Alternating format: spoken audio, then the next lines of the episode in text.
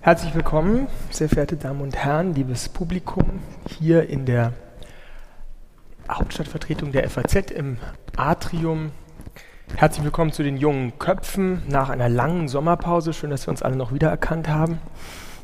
Die jungen Köpfe sind, für die, die das erste Mal hier sind, ein junges Talkformat, eine Koproduktion zwischen Politik und Feuilleton, Politik vertreten durch Helene Bobrowski und mir, Simon Strauß. Ein Format, das in der Vergangenheit, glaube ich, schon bewiesen hat, dass es lohnt, sich ähm, mit jungen, jüngeren ähm, Vertreterinnen und Vertretern unserer Gesellschaft zu unterhalten, explizit verschiedenste Fragen zu thematisieren aus einer jungen Perspektive. Und jung, das sagen wir dazu immer, heißt auch manchmal jung geblieben. Jedenfalls freuen wir uns heute sehr auf äh, das erste Wiedersehen. Ähm, wir haben ein schweres Thema heute, das wir versuchen mhm. werden, leicht, anregend, vielleicht sogar aufregend zu besprechen. Ähm, die Frage nach dem Tod, dem Abschied nehmen, wie wir als Gesellschaft mit Sterben umgehen, mit diesem großen Wort, das häufig sehr kleinlaut, leise, verschüchtert vielleicht sogar ausgesprochen wird. Ähm, die Frage, wie wir das heute machen und vielleicht auch, wie wir das in Zukunft machen werden als Gesellschaft, was es für ja, unterschiedliche Ansätze gibt, zu trauern, Abschied zu nehmen. Ich glaube, wir alle, die wir in diesem Raum sitzen, haben sofort eine Million Fragen dazu. Die Frage ist auch, wie weit äußert man sie, wie viel weit öffnet man sich. Und all das, glaube ich, ähm, wird heute in einer sehr anregenden Weise möglich sein. Wir haben einen sehr besonderen Gast, überraschend vielleicht in der einen oder anderen Hinsicht. Und den stellt Ihnen jetzt meine Kollegin Helene Bobrowski vor.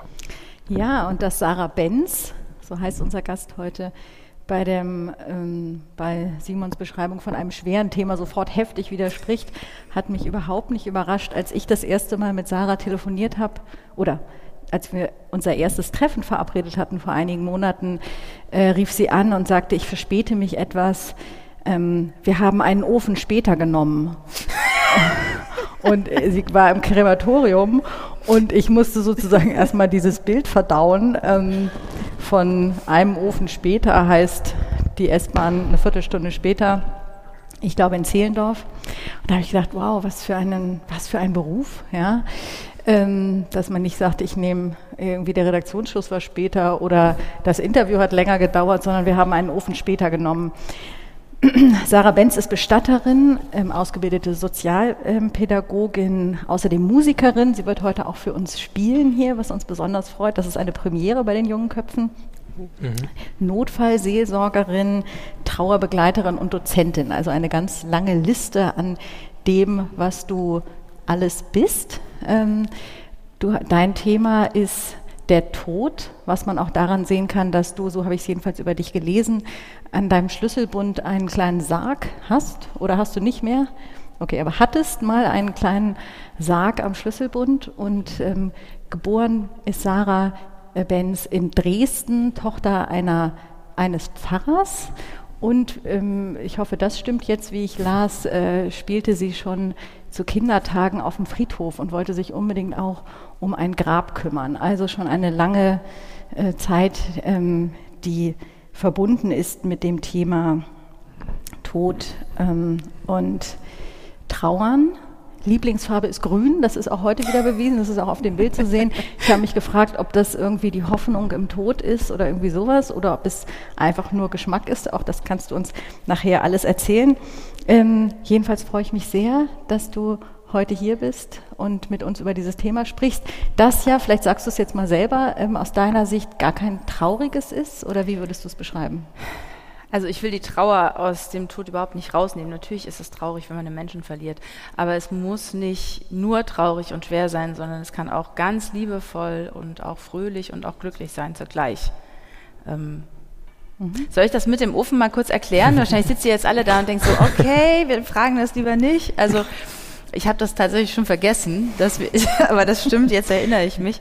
Ähm, genau, als wir uns das erste Mal getroffen haben, hatte ich vorher eine begleitete Einäscherung. Das heißt, ähm, die Zugehörigen sind mitgekommen ins Krematorium und haben die Einfahrt des Sarges in den Ofen mitbegleitet. Das kann man machen und viele Leute ähm, machen das gerne, weil es ähm, nochmal was, ja, das kann nochmal viel bedeuten, das kann nochmal eine Nähe machen. Und äh, da gibt es einen kleinen Abschiedsraum, wo man auch nochmal äh, bei dem Verstorbenen sitzen kann, wo man den Sarg auch nochmal aufmachen kann, wo man nochmal streicheln kann wo man nochmal schauen kann, ähm, sich auch nochmal vergewissern kann, dass wirklich dieser Mensch im Sarg liegt. Und bei dieser Familie, bei der ich da war, die brauchten einfach noch etwas länger Zeit. Und das Krematorium, wo wir waren, die haben zwei Öfen. Und ähm, der eine war frei und dann kamen die und haben gesagt, so, jetzt könntet ihr einfahren, weil die dürfen nicht so lange leer laufen. Und da habe ich gesagt, wir brauchen noch Zeit, können wir den nächsten nehmen. Das ist sozusagen der Hintergrund und wir konnten den nächsten nehmen und deshalb bin ich einen Tick zu spät gekommen zu unserem ersten Treffen. Das war auch gar nicht das Problem, also überhaupt nicht, sondern ähm, diese Begründung war für jemanden wie mich ähm, und dieses Thema hat mich immer schon sehr berührt und ich habe selber, sage ich jetzt so ganz offen, gehofft, dass ich ähm, mir nicht die Tränen in die Augen schießen. Ich habe keinen Trauerfall zu verarbeiten, aber ich erinnere mich auch an unser erstes Gespräch, wo mir das in dieser direkten Art, wie du über Tod und Sterben sprichst, irgendwie mich sehr berührt hat. Und vielleicht geht Ihnen und euch das ja heute auch so. Ähm, wir wollen jetzt nicht junge Köpfe zu einer Selbsthilfegruppe umfunktionieren, aber trotzdem glaube ich, ist heute vielleicht der Raum für jeden, der möchte, ähm, nicht nur Fragen zu stellen, sondern auch selber zu erzählen, was er oder sie ähm, mit dem Thema verbindet, eigene Erfahrungen zu teilen oder so ähnlich. Vielleicht fangen wir aber mal an mit einem kleinen Film. Wir sind heute tatsächlich ganz multimedial ähm, unterwegs. Ähm, das sind die Sarggeschichten, ähm, von denen jetzt wie viel schon gedreht wurden? Zehn? Nee, wir ähm. haben tatsächlich jetzt äh, 13, glaube ich. 13. Äh, aber die sind noch nicht alle veröffentlicht. Die letzte ähm, wird parallel mit dem Buch veröffentlicht, heißt, was kostet eine Bestattung? Und ähm, da geht es nicht um Zahlen, da geht es vor allen Dingen darum, was hat man eigentlich alles für Posten bei einer Bestattung, was muss man haben, was kann man selber machen, ähm, was braucht man eigentlich gar nicht, damit man mal da einen Überblick bekommt. Die äh, Sarggeschichten, die könnt, ich sag einfach jetzt ihr, ja, weil sie und ihr, das ja. ist mir zu, äh, also könnt ihr alle angucken im Internet, ähm, bei YouTube und auf unserer Seite. Also da gibt es viele Kurzfilmchen, die so also wenn mich jemand fragt in einem Satz, was sind die Sarggeschichten, dann würde ich sagen Sendung mit der Maus für Sterben, Tod und Trauer. Also, okay, ähm, also eine Folge von dieser besonderen Sendung mit der Maus äh, wollen wir jetzt. Ja, das ist nur ein Teaser, damit ihr einen Eindruck kriegt, was das ist. Ja, ja, das ist schon klar. Äh, wollen wir jetzt ähm, gemeinsam uns anschauen und danach ähm, ins Gespräch einsteigen.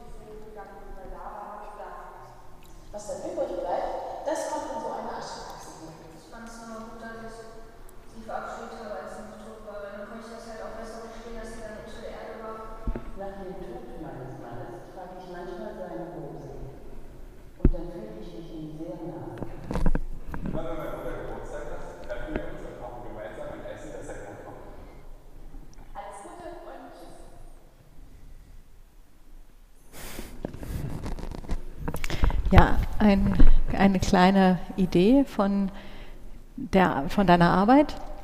Vielleicht mal als erste offene Frage, wie bist du drauf gekommen, jenseits von dieser kleinen Anekdote, die ich schon erzählt habe, dass du als Kind auf Friedhöfen gespielt hast? Warum, was ist das, dein, deine Beziehung zum Thema? Wie kamst du dahin? Naja, der war da neben unserem Haus. Also das ist tatsächlich nee, ich meine, äh, ja. und äh, ähm, naja, ich habe da mit meiner Freundin gespielt und wir haben ähm, von weitem Beerdigungen angeguckt. Wir haben ähm, Steine ins Abflussrohr geworfen, was wir nicht durften. Ähm, und dann waren da halt immer Leute, die ihre Gräber gepflegt haben. Also meistens alte Damen, die die Gräber von ihren verstorbenen Männern gepflegt haben und ähm, äh, sehr ordentlich dann mit dem Rechen so Bahnen gezogen haben. Das fand ich sehr faszinierend. Und dann habe ich ähm, ja, die so gefragt, so, hallo, wer liegt denn hier und wie ist denn der gestorben? Ja. Und, und die haben halt dann erzählt. Und irgendwie fanden die das wahrscheinlich gut, dass mal jemand gefragt hat. Und vielleicht ist es ja auch unbefangen, wenn das so ein kleines Kind macht. Hm. Und als wir dann später in die Stadt gezogen sind, ähm, da gab es um diese Kirche, äh, wo mein Vater dann Pfarrer war, keinen Friedhof. Und das war für mich was total Befremdliches, weil ich sofort gedacht habe, wo machen die ihre Toten hin? Ich kannte das nicht, dass es Kirchen ohne Friedhof gibt. Das gehörte für mich immer da, dazu. Mhm. Aber war das wirklich diese Kindheitserfahrung für dich? Äh, sozusagen der, der Anfang von einem Weg, der dich zu dem geführt hat, wo du jetzt bist? Oder nee, ich weiß nicht. Was also, waren die anderen Punkte auf diesem Weg? Also ich glaube, dass, äh, das wäre jetzt so ein bisschen zu kitschig vielleicht. Ja. Ähm, ich glaube, bei uns zu Hause durfte eben auch über schwere Themen gesprochen werden. Das hat eine, eine Rolle mhm. gespielt. Also ähm, auch, auch wenn was unangenehm oder traurig war, durfte das ausgesprochen werden. Ähm, Haustiere sind beerdigt worden. Äh, und ich äh, habe ziemlich früh dann selber, also was heißt, was heißt früh, auch selber Kontakt gehabt mit dem Sterben. Ähm, mein erster Freund ist in einem Hospiz gestorben. Da war ich gerade 20. Das war eine sehr einschneidende Erfahrung und auch eine total ähm, ja, faszinierende Erfahrung, weil ich kannte das nicht. Ich wusste nicht, was ein Hospiz ist. Ich wusste nicht, dass man so sterben kann, dass das möglich ist. Und ich hatte so einen Impuls, dass ich dachte, ähm, Mensch, das das muss man doch irgendwie Leuten erzählen. Und da habe ich dann schon viele Dinge gelernt. Und als meine Großmutter dann gestorben ist, da habe ich sie mit meiner Mama zusammen gewaschen, weil ich im Hospiz gelernt hatte, dass man das machen kann. Deshalb hatte ich die Idee und habe gesagt, können wir das machen? Und so lernt man dann bei jedem Todesfall was Neues dazu. Später ist mein bester Freund gestorben in einem Krankenhaus. Ähm, da habe ich zum Beispiel gelernt, dass Krankenhaussterben und Hospizsterben schon zwei total verschiedene Sachen sind. Und da habe ich dann eben auch gemerkt, wie gut es tut, wenn man weiß, was man gestalten darf und wenn man weiß, was man machen kann. Und dann wollte ich davon erzählen. Und dann kamen die Sarggeschichten, dann kam das Bestatten und jetzt sitzen wir hier. Krankenhaussterben ist, ist wahrscheinlich nicht, gibt es ist, gibt nicht den Raum dafür oder wie würdest du es beschreiben? Ich will jetzt nicht gleich alle Krankenhäuser dissen. Es geben sich ganz, ganz viele ähm, Pflegekräfte und medizinische Fachkräfte große, große Mühe. Aber es ist natürlich was anderes schon vom Personalschlüssel. Ne? Also ich ähm, erinnere mich, dass im Hospiz die, ähm, die Pflegekraft kam und gesagt hat, ne, und wenn ihr irgendwas braucht, ihr könnt jederzeit klingeln, wir sind hier. Ähm, die nächste Schicht kam ins Zimmer, hat sich vorgestellt, hat gesagt, heute bin ich da, braucht ihr irgendwas? Dann kam einer aus der Küche mit einem Teller mit, mit Broten liebevoll belegt und hat gefragt, ob wir Hunger haben. In dem Moment haben wir erst gemerkt, dass wir Hunger haben. Ne? Also man ist ja manchmal auch total bematscht in so einer Krise. Ähm, und das ist natürlich im Krankenhaus gar nicht zu schaffen. Da klingelt man und klingelt und klingelt und dann geht man irgendwann raus und dann habe ich gesagt, ähm, das ist jetzt wirklich wichtig, dass mal jemand kommt. Äh, und das ist natürlich was anderes. Ja. Ne? Es wäre total schön, wenn jedes Sterben so sein könnte, mit so einem Personalschlüssel, mit solchen Räumlichkeiten. Ähm, vielleicht kommen wir da irgendwann mal hin. Mhm. Vielleicht. Ähm, noch eine Frage, und zwar du sagtest vorhin, dass du als Kind dieses unbefangene Verhältnis zum Tod hattest, dass das so eine Selbstverständlichkeit war. Ich erinnere mich an meine Nichte, die damals vielleicht drei oder vier war, auf der Beerdigung meines Großvaters und die dann irgendwie sozusagen, wo alle dann tief traurig waren, sie selber so erzählte, wieso ähm, äh, Menschen werden geboren, ähm, werden groß, kriegen Kinder und sterben. So, das war so in a nutshell ihre Zusammenfassung vom Leben und ähm, wir waren dann irgendwie so alle so ähm, überrascht, mit welcher Selbstverständlichkeit ähm, das für dieses Kind so war. Und jetzt beschreibst du es auch, würdest du sagen, Erwachsene haben das verlernt oder uns ist das abhandengekommen? Wir haben sozusagen so, ein, so, ein, so eine Distanz aufgebaut und, und vielleicht auch so eine Angst davor? Oder wie ist deine ähm, deine Sicht darauf? Naja, mit dem Todesverständnis wächst die Todesangst. Das ist total normal. Und das kann man aber auch nicht wegmachen. Also wir können jetzt auch nicht unsere Kinder beschützen und denen nie was erzählen, weil dann wird es hinterher nur schlimmer. Und ich habe auch die Erfahrung gemacht, dass tatsächlich in Abschiedsprozessen mit kleinen Kindern ganz, ganz viel möglich ist. Also äh, die kommen mit zum Sarg, die kommen mit ins Krematorium, da kann man ganz, ganz viel machen. Ähm, das wird dann eher bei, also wenn wir größer werden, dann ähm, lernen wir mehr, dann haben wir mehr Ängste, dann beschäftigen wir uns auch mehr mit uns ähm, und das ist schwieriger. würde ich sagen. das kann man, kann man schon so sagen, ja. Also das ist natürlich auch deshalb so, dass Kinder sowas sagen, weil sie die Tragweite nicht ganz verstehen. Ne? Dass eben jemand, mhm. der tot ist, wirklich nicht wiederkommt und dass es eben auch mhm. verdammt weh tut, weil wir die Person ja lieb haben. Mhm. Äh, und das ist natürlich für uns Erwachsenen ähm, klarer und deshalb haben wir auch mehr Angst davor. Vielleicht nochmal zum Stichwort ähm, Friedhof, weil du sagst, daher kommt deine ganze Herkunft. Ähm, wie ist denn da die Lage eigentlich jetzt gerade? Man hat manchmal ja das Gefühl, dass die Friedhöfe eigentlich den Kunden ausgehen, so die klassischen Friedhöfe, weil immer mehr in der Gesellschaft ähm, andere alternative Formen suchen, also Seebestattungen oder diese Wälder, in denen man sich auch durchaus anonym begraben kann. Ich glaube, es ist sogar jetzt wieder die Diskussion, ob man es auch im eigenen Garten machen kann. Also wie stehst du zu diesen vielfältigen ähm, Möglichkeiten? Würdest du sagen, einfach eigentlich egal für dich jetzt, wie ein Mensch begraben werden muss, muss man auf jeden Fall akzeptieren oder hast du da doch schon eine Hierarchisierung? Priorisierst du da? Ich finde es spannend, das passiert oft, ne? Wir reden über Bestattung und es ist sofort Beerdigung mhm. und Friedhof. Das aller, allerletzte, wo ich schon nach Hause gegangen bin, quasi im Prozess.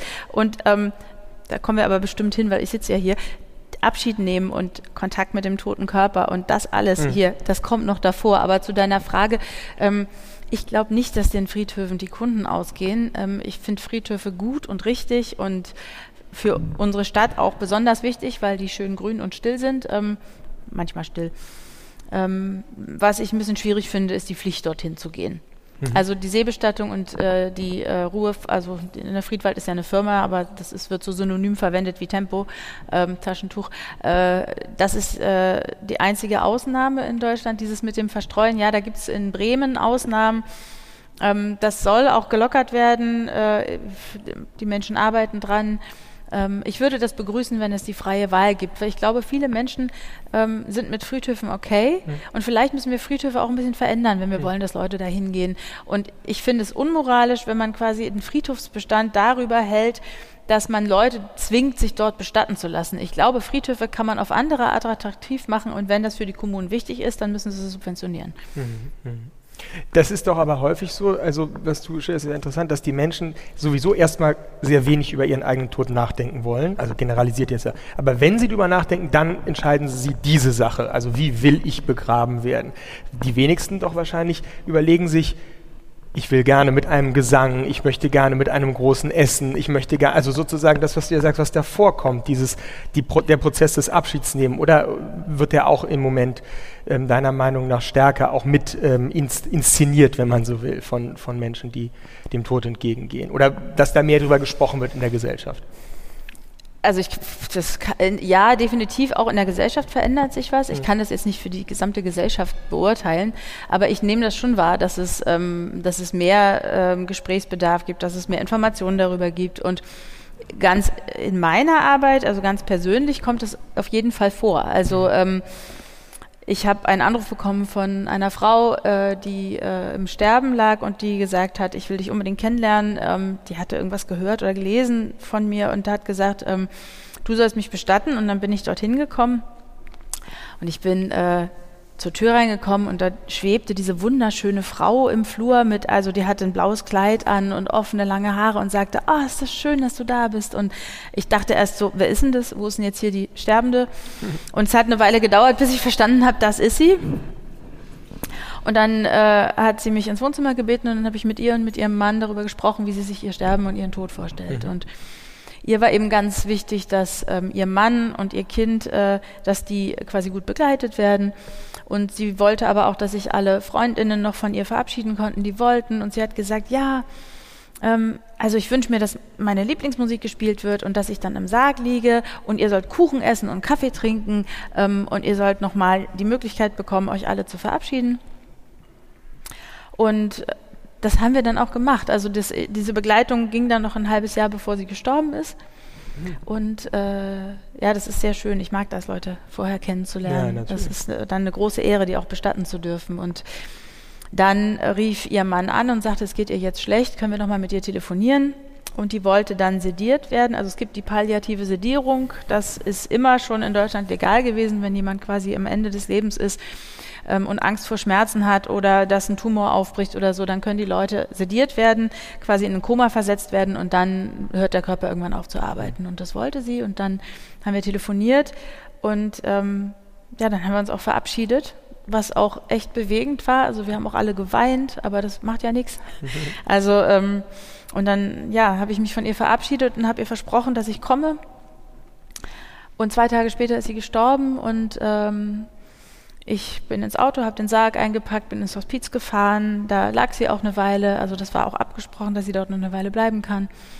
Und dann hat ihr Mann und ihre Tochter sie gemeinsam mit mir in den Sarg gelegt.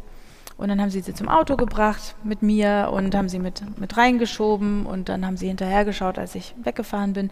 Und am nächsten Tag ähm, sind die Freunde und Freundinnen alle gekommen. Und dann haben wir im Abschiedsraum Kerzen angezündet, die Musik angemacht. Ähm, ich hatte Kuchen besorgt.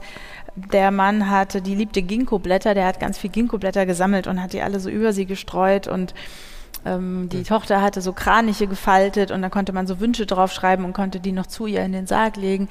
Und die Leute, die kamen, waren natürlich alle so ein bisschen befangen.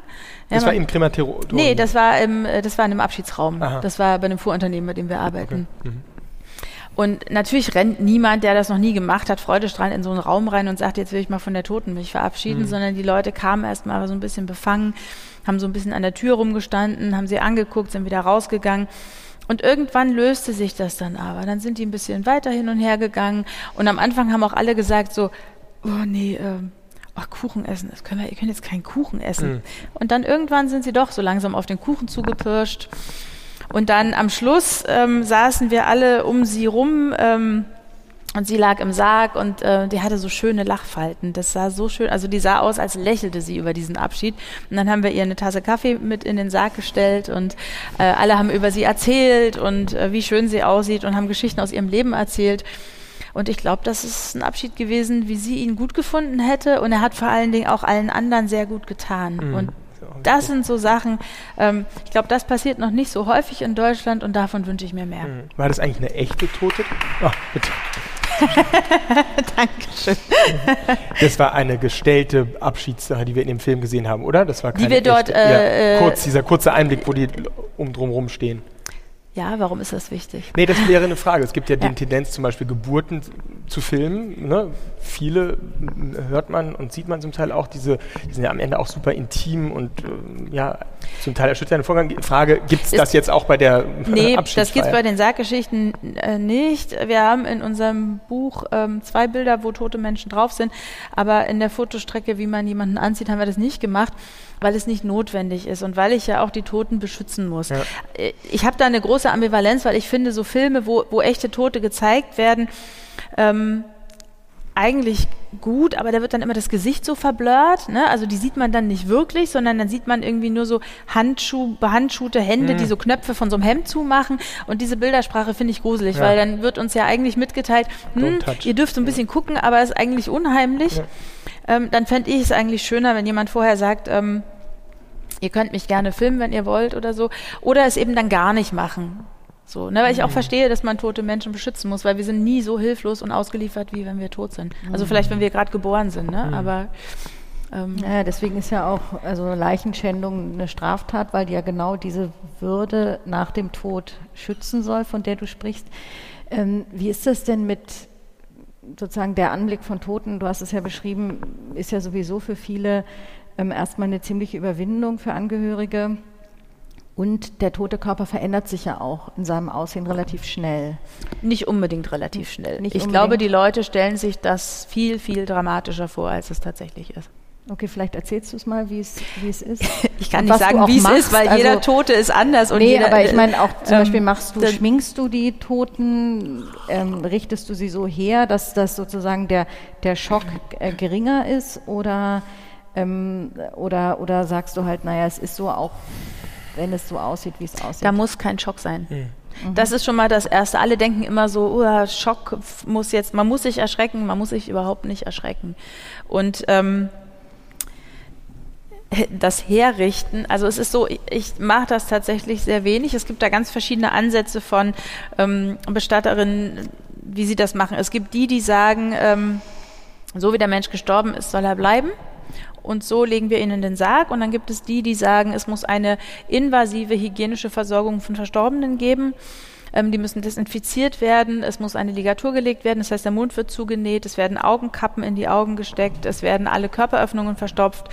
Und ähm, ich würde so sagen, ich bin vielleicht so hier, mhm. da ungefähr. Also ich ähm, bin noch nie in die Verlegenheit gekommen, eine Ligatur legen zu müssen. Ich würde das nur machen, wenn die Zugehörigen implizit sich das, äh, explizit sich das wünschen. Und das ist noch nie passiert, weil ich finde einen leicht offenen Mund nicht schlimm. Mhm und äh, Leute, die man gut begleitet. Also es geht um Beziehung. Ne? Wenn ich eine gute Beziehung zu den Zugehörigen habe, dann ist ganz, ganz viel möglich. Und ich darf niemandem verbieten, zu seinem toten Menschen zu gehen. Es darf niemand. Niemand darf einem Menschen verbieten, zu seinem toten Menschen zu gehen, gleichgültig wie der aussieht. Hm. Das finde ich ganz wichtig, weil ähm, ich habe eine unheimliche Macht als Bestatterin. Ne? Ich kann mich ganz dramatisch aufbauen und kann sagen, hm, der Kopf ist kaputt.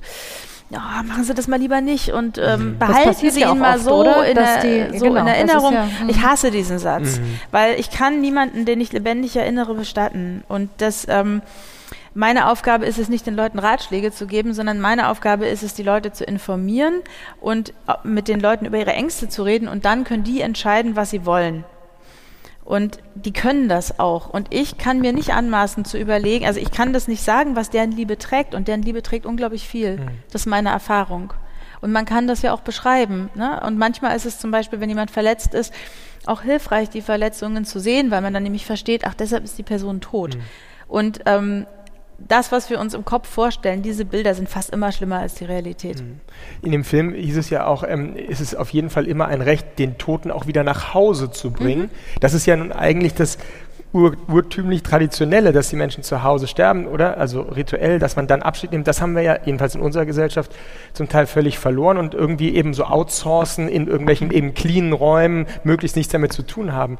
Aber ist das, was bedeutet das? Also jemand stirbt im Krankenhaus, die meisten sterben doch nach wie vor im Krankenhaus, und dann kann ich hingehen und sagen, ich möchte, bevor es ein Krematorium geht, dass er zu mir in meine dritten Stockwohnung nochmal hochgebracht wird da müsste ich, würde ich den Fahrdienst gut bestechen mit, mit ja. schönen Schokolade, dass die den hochtragen und so. Also ja, also äh, ja, kann ich. Also es gibt äh, ähm, im Bestattungsgesetz eine Frist. Bestattungsgesetz ist Ländersache, das heißt, es gibt ne, viele verschiedene, die sich manchmal auch gut widersprechen. Das ist ähm, interessant. Da fühlt man sich manchmal wie Asterix mit dieser, äh, äh, wie heißt das, diesem Geil, Formular da, also, genau, ja. dieses Formular, was der braucht. Ähm, in Berlin sind es 36 Stunden. Und innerhalb dieser Frist, es gibt noch 24, 48, Bayern hat keine, mhm. innerhalb dieser Frist kann ich verstorbene Menschen aus dem Krankenhaus wieder mit nach Hause holen. Mhm. Wenn man das überlegt, dass man das vielleicht gerne möchte, ist es total sinnvoll, das vorher zu sagen, auch wenn ihr es dann nicht macht, aber dass ihr es erstmal ansagt, weil ihr braucht für, die, für den Transport einer verstorbenen Person ein Bestattungsunternehmen bzw. ein Bestattungsauto. Mhm. Ähm, und die müssen das vorher organisieren und von Station abholen ähm, ist immer noch ein bisschen schwierig, weil oft die Leute auf Station nicht wissen, dass das geht. Weil da mhm. muss der Totenschein fertig sein, den muss ich ja mitnehmen, dann muss die Person, die den ausgefüllt haben, eventuell noch da sein, falls da ein Fehler drauf ist. Ähm, ich muss ähm, ne, mit dem Sarg kommen, das geht in Krankenhäusern relativ einfach, weil die haben Bettenaufzüge, also das kann ich gut machen. Und dann kann ich die Person abholen, kann sie wieder nach Hause bringen und kann sie halt dann diese 36 Stunden noch zu Hause haben und dann muss sie in einen gekühlten Raum. Ja, weil normalerweise werden sie ja runtergefahren im Krankenhaus in den Kühlraum ne? und bleiben dort. Genau. Und dann holt man sie von dort ab, aber da ist die Frist dann schon vorbei. Dann muss man sie weiterkühlen. Dann kann man aber noch Abschied nehmen in einem Abschiedsraum oder bei einem Bestattungsinstitut zum Beispiel. Mhm. Also das geht. Auch wenn zum Beispiel Leute beschlagnahmt werden und in der Gerichtsmedizin sind, dann sind sie da meistens eine Woche. Ähm, und danach kann man immer noch Abschied nehmen. Auch wenn jemand obduziert wurde, kann man Abschied nehmen. Es ist überhaupt kein Grund, keinen Abschied zu nehmen. Man muss einfach nur der, den Zugehörigen sagen, da ist eine Obduktion erfolgt, da sind jetzt Nähte auf dem Körper. Mhm. So, aber das ist okay. Das kann man ja machen. Du hast ja vorhin schon angesprochen, die sogenannte indirekte Sterbehilfe, also eine Sedierung, die eine lebensverkürzende Folge hat.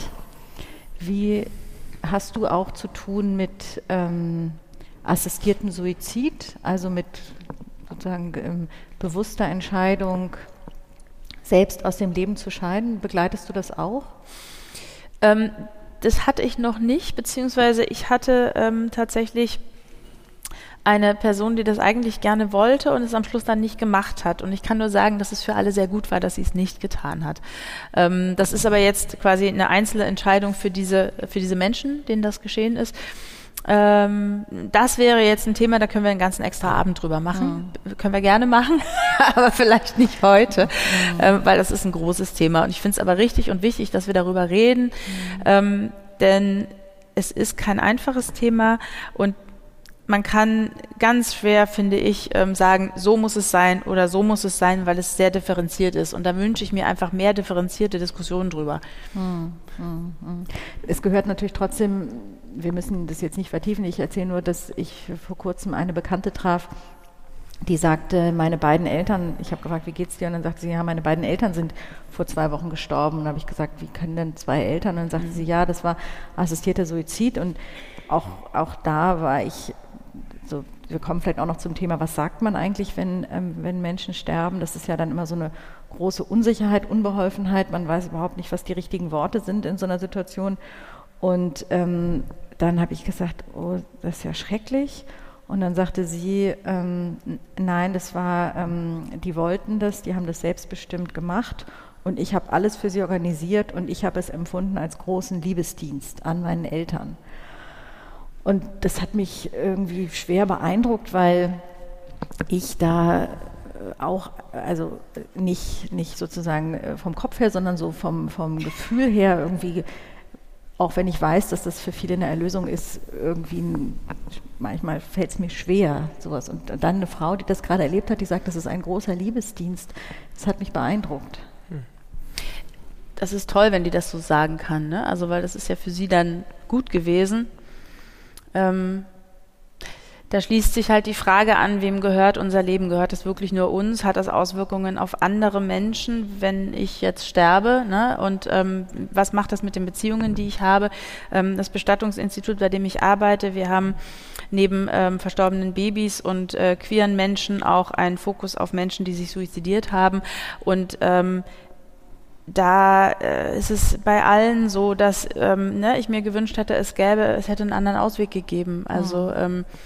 Deshalb ist es ein, einfach ein Riesenthema. Ähm. Ja, ähm, aber die Brücke, die wir vielleicht jetzt bauen können, ist die Frage der Religion. Ähm, weil ja bei dieser ganzen assoziierten Suizid, das hat ja auch der, Reli der Religion, also des Glaubens, das hat ja eine religiöse, also die, die ähm, in der Diskussion spielt ja durchaus eine, ein religiöser Aspekt eine Rolle, nämlich dass man als Mensch nicht selber entscheiden kann, wann man aus dem Leben scheidet, sondern sozusagen Gott gibt und nimmt das Leben. Du bist ja, habe ich schon gesagt, Pfarrerstochter, spielt Religion. Das heißt aber nichts. Nee, genau, das ist meine Frage. Spielt Religion, das, weil das bisher noch gar nicht vorkam, irgendwie ein Gottesbezug oder ne, der Glaube, spielt das für deine Arbeit eine Rolle? Ist das irgendeine andere Form von Spiritualität? Wie würdest du es beschreiben? Das ist eine sehr intime Frage. Ähm, die Spirituelle in unserer Familie ist übrigens meine Mutter, nicht mein Vater, wenn ich das mal sagen darf, ne? weil immer alle mit dem Pfarrer daherkommen. Ähm, ich habe einen Glauben, das ist nicht unbedingt der christliche, der ist für mich wichtig, ähm, aber es ist meiner und ich muss den nicht auf irgendwelche Leute legen. Also ähm, ich muss damit umgehen, was die Leute in sich haben und was die mitbringen. Und ich glaube, das ist auch wichtig, um authentisch zu sein. Ne? Also wenn ich meinem Kind irgendwie sage, hm, oh, wir sind dann alle Sterne, wenn wir tot sind und wir gucken vom Himmel und ich glaube das eigentlich nicht, sondern ich sage das nur, weil sich das irgendwie süß anhört, dann merkt das Kind das. Also, ähm, sondern es geht darum, wo sind die Leute, die ich begleite und was haben die für Bilder und was äh, wollen die besprechen und dann kann ich da ganz gut mitschwingen. Also ich finde es eigentlich schön, wenn wir uns alle darauf einigen könnten, dass wir es alle nicht so ganz genau wissen, weil dann geht wieder so ein schönes Diskussionsfeld auf. Ne? Was glaubt man denn, was kann man sein, was kann man nicht? Ähm, aber äh, gut, da gibt es Menschen, die das anders sehen. Aber du machst auch kirchliche Bestattungen. In Berlin? wenig. Mhm. Also, ne, ich habe überhaupt nichts gegen, gegen kirchliche Bestattungen, aber es ist einfach ähm, in Berlin sehr selten. ähm, tatsächlich die meisten Menschen, die ich bestatte, ma ähm, da machen das die Zugehörigen selber. Also wir haben auch äh, TrauerrednerInnen, aber tatsächlich ähm, habe hab ich viele Begleitungen, wo die Menschen selber eine Rede halten, wo Menschen selber Musik machen. Äh, und das ist immer, das ist, finde ich immer ganz toll. Also ähm, und Leute trauen sich das und Leute schaffen das und sagen dann, oh, ich habe so Angst, dass ich weine. Und dann sage ich, naja, und das ist eine Trauerfeier, so okay, kannst du weinen. Und dann weinst du und wenn du fertig bist, dann liest du weiter oder sprichst weiter. Und wenn es gar nicht mehr geht, gibst du mir das Blatt und ich lese das. Und ich sage das jedes Mal, ich habe noch nie was gelesen. Es sei denn, es ist im Vorhinein an mich rangetragen worden. Aber ich musste noch nie irgendjemandem helfen und weiterlesen. Sondern die Leute machen das und das ist oft was total Kostbares, ja. Also wenn die sagen können, ich habe die Trauerfeier selbst gestaltet und ich habe ähm, ich habe für meine Mutter gesungen, wir haben für meine Omi gesungen. Ähm, als sie gestorben ist. Meine Mama hat Flöte gespielt. Ähm, ich habe mal einen Mann bestattet, da hat die Enkeltochter Flöte gespielt, die war ungefähr so und es war kein Ton, der irgendwie an den anderen gepasst hat und alle waren so, ah, aber es war so schön, ja, weil dieses kleine Kind seine ganze Liebe in dieses Flötenspiel gelegt hat und alle waren so, mm. und das ist doch das Tolle und das ist auch, ne, das vergisst man dann auch nicht, das erzählt man dann auch wieder. Mhm. und dann wird die Trauerfeier halt auch so, dass es zu dem Menschen passt und Trauerfeiern können schön sein. Und es ist ganz oft so, dass Leute hinterher kommen und sagen, boah, war das schön. Mhm. Ja, also ähm, wir haben Seifenblasen gepustet und das ähm, hat zu der Person gepasst oder ähm, wir haben ein Feuerwerk gemacht und das hat zu der Person gepasst oder ähm, es gab, ich habe mal einen Musiker bestattet, ähm, da kam das Orchester und die haben alle gespielt und das war äh, äh, kurz, das war im Lockdown noch und ich habe so gemerkt, wie mir die Tränen gekommen sind bei dieser Feier, weil ich irgendwie dachte, oh, Musik. Die spielen Musik und da war ein Streichquartett und die haben gespielt und es war so schön.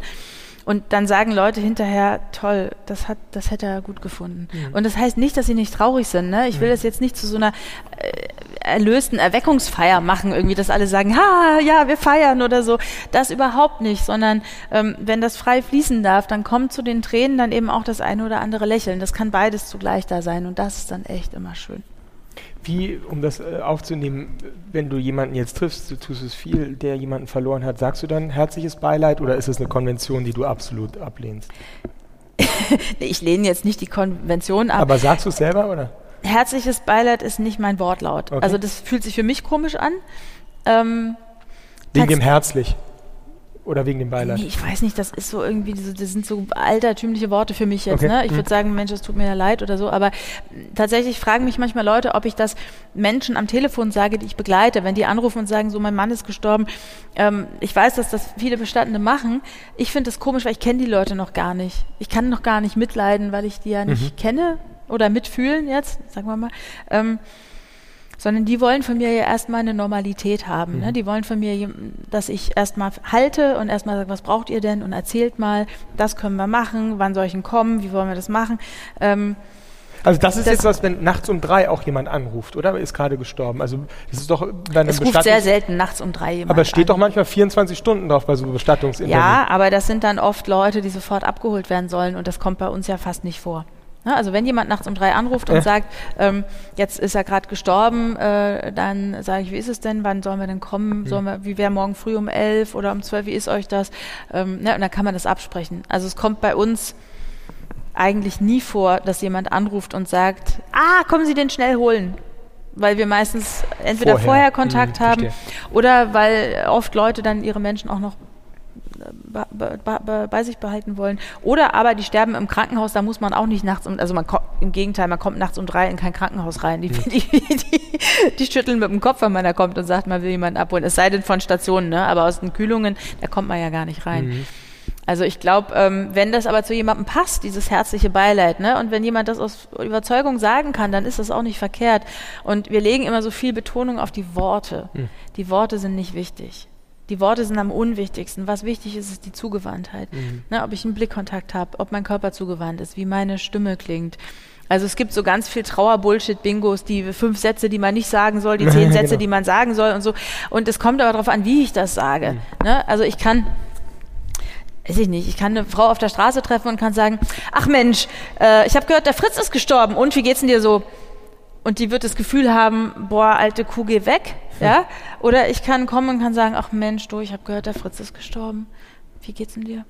Mhm. Na, und da kommt was ganz anderes rüber. Von daher ähm, finde ich das ein bisschen müßig, so über die Worte selbst zu sprechen.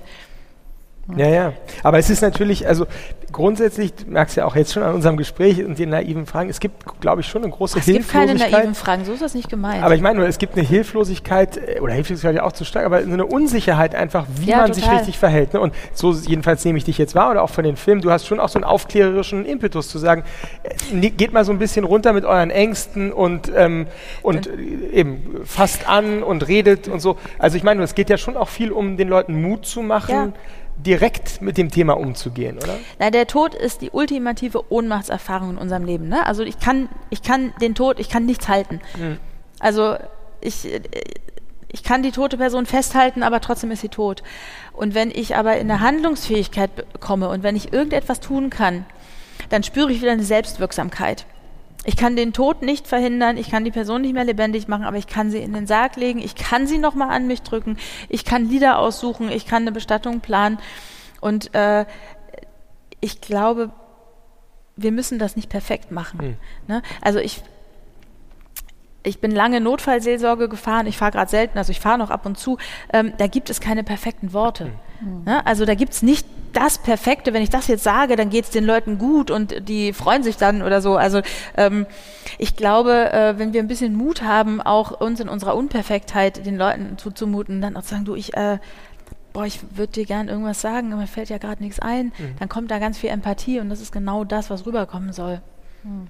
So. Nochmal die, dieses ins Handeln kommen, das erzählen ja auch viele, dass diese Tage nach dem Tod eigentlich gar nicht so schlimm sind, weil man so viel zu tun hat und dieses administrative und Organisieren von Beerdigungen und so weiter, dass das auch ähm, ähm, irgendwie ganz heilsam ist und dass dann die Lehre häufig erst nach der Beerdigung einsetzt, wenn dann die Einsamkeit auch ähm, einzieht. Ähm, anknüpfend daran noch ein anderer Punkt. Du hast mal, ich glaube auch in einem der Sarggeschichten gesagt, ähm, zur Frage, wie, wie, kommuniziere ich eigentlich richtig, in Anführungszeichen. Ähm, viele Menschen glauben, äh, der Tod sei sowas wie eine ansteckende Krankheit und ähm, also, oder die Trauer und man müsste dann irgendwie auf Distanz gehen und dass viele Menschen, die trauern, sich alleingelassen fühlen. Mhm. Das heißt, du machst dann auch Angehörigen oder Zugehörigen, wie du ja sagst, ähm, Mut geht hin, weil nichts ist schlimmer als sich abzuwenden, weil man damit selbst fremdet und Angst hat, Dinge falsch zu machen.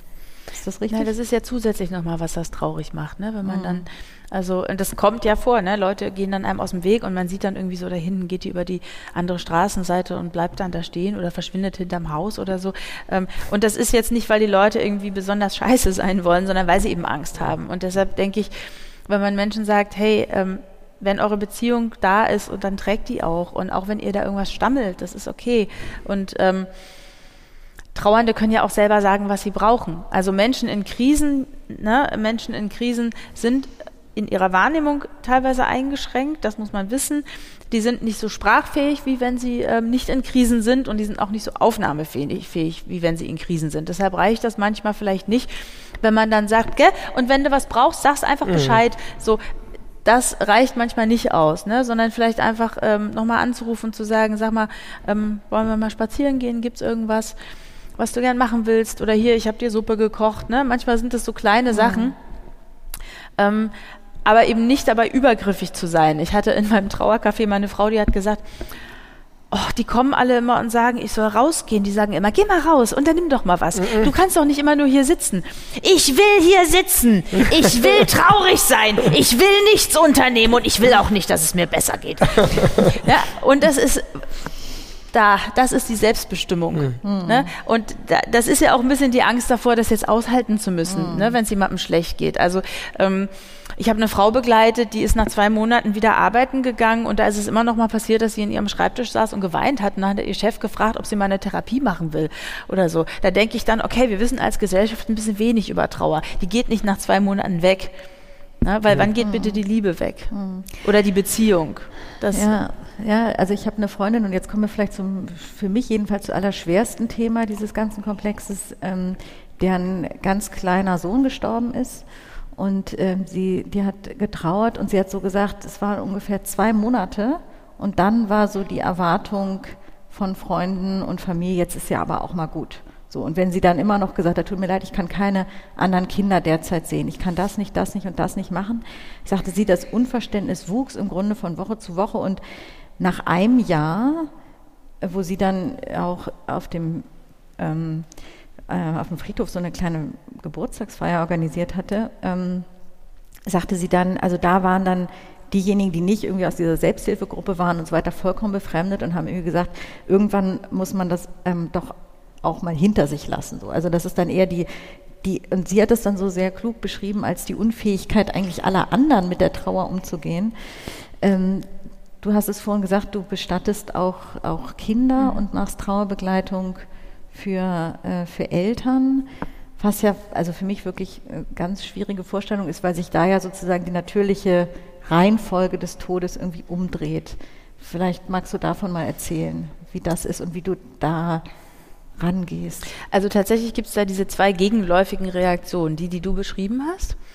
Die findet man natürlich bei erwachsenen Toten viel häufiger. Jetzt muss es aber mal gut sein, ne? Und jetzt wäre doch mal Schluss. Dann würde ich sagen, wann? Wann genau? Wann stellt ihr euch vor? Wann ist Schluss? Also wie soll das aussehen? Was fühlt man dann da?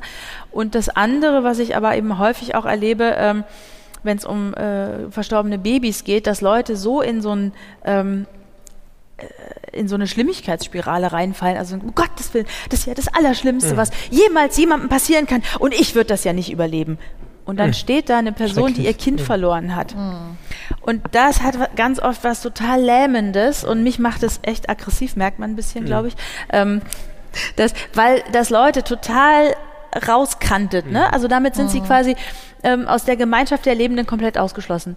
Die haben was überlebt, was alle anderen irgendwie nicht überleben würden. Und das ist ja wiederum, ne, das ist ja auch keine Bosheit, sondern natürlich, wer Kinder hat und seine Kinder liebt und sich vorstellt, die zu verlieren, kriegt Angst. Ne? Wenn wir Menschen lieben, haben wir Angst, sie zu verlieren.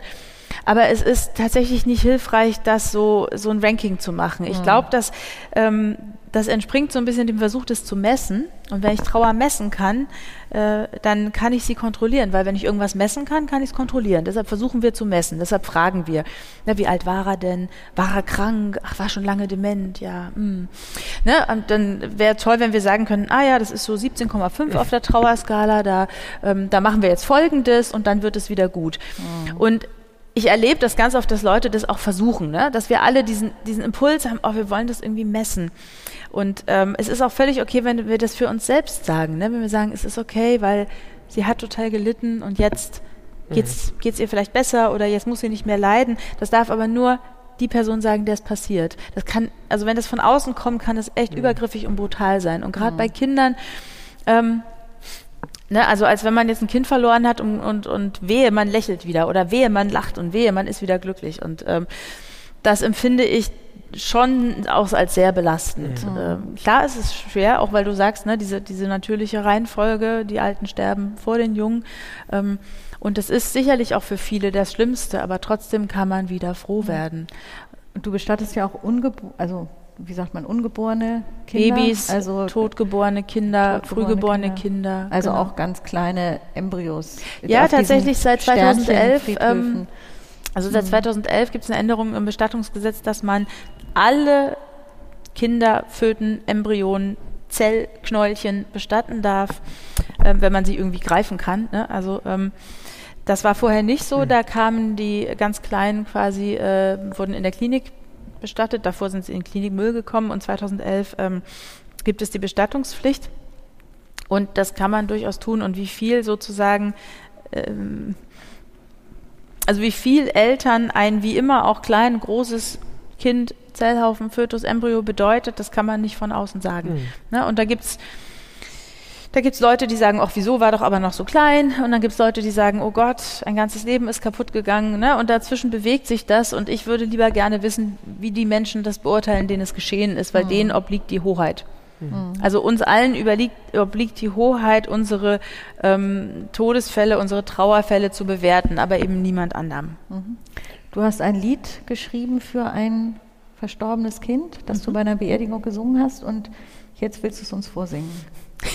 Ja? Ich will das jetzt Willst vorsingen. du noch? Ich singe Ja. das mal vor. Ja, also das, ähm, Und ich halte. Ups. ich habe ähm, ganz am Anfang habe ich, das mache ich heute nicht mehr so viel, weil, weil die Zeit nicht mehr so richtig dahin passt, aber ich habe bei Trauerfeiern gesungen und ich mache das auch ab und zu noch, wenn Leute mich darum bitten und ähm, das war ein, ein Baby, äh, was gestorben ist und das ähm, lag, als es noch gelebt hat, viel auf der Wiese und hat immer die Gänseblümchen angeguckt und das haben mir die Eltern erzählt. Und dann habe ich rumgeguckt, ob es irgendwie Lieder über Gänseblümchen gibt, aber es gibt, glaube ich, irgendwie nur so ein Gänseblümchenlied von irgendeiner Punkband und ähm, Gedichte über Gänseblümchen, aber es gab irgendwie kein Lied. Und dann habe ich einfach gedacht, oh, ich mache einfach eins. Ähm Mal gucken, ob die Stimmung hier hält. Genau, das Gänseblümchenlied.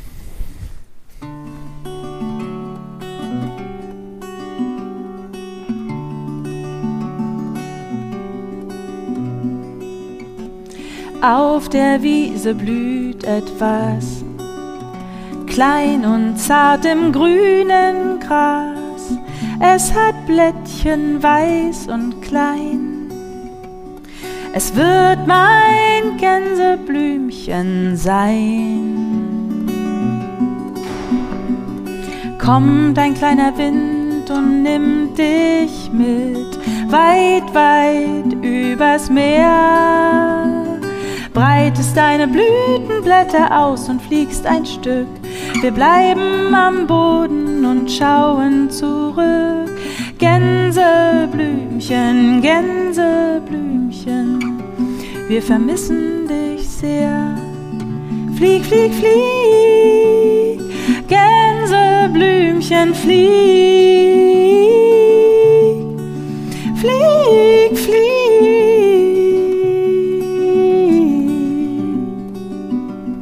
Da kommt ein kleiner Wind und nimmt dich mit, weit, weit übers Meer. Breitest deine Blütenblätter aus und fliegst ein Stück. Wir bleiben am Boden und schauen zurück. Gänseblümchen, Gänseblümchen, wir vermissen dich sehr.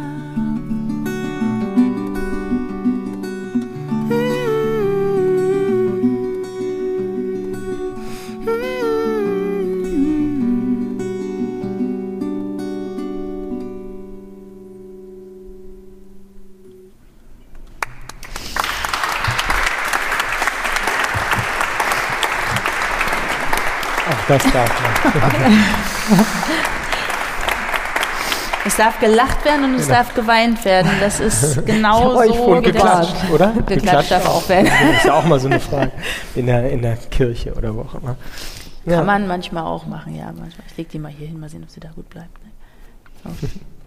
ja, am Schluss singst du dann noch ein Lied, oder? Hm, Vielleicht? deshalb lasse ich sie gleich Lass mal da liegen. da, jetzt. genau. Ja. Wie, ähm, wie, wie würdest du denn sagen, hast du persönlich ähm, sozusagen jetzt diesen Shift in deinem Leben erlebt? Also gibt es eine klare für dich Entwicklung, jetzt wenn du auch von deinen Eltern her denkst, wie mit Tod und Sterben und Trauer umgegangen wird und jetzt heute? Also hat es auch so einen Generationenimpuls oder würde man vielleicht eher sagen, frühere Generationen sind damit noch cooler umgegangen, vielleicht als gerade so diese jüngere Generation?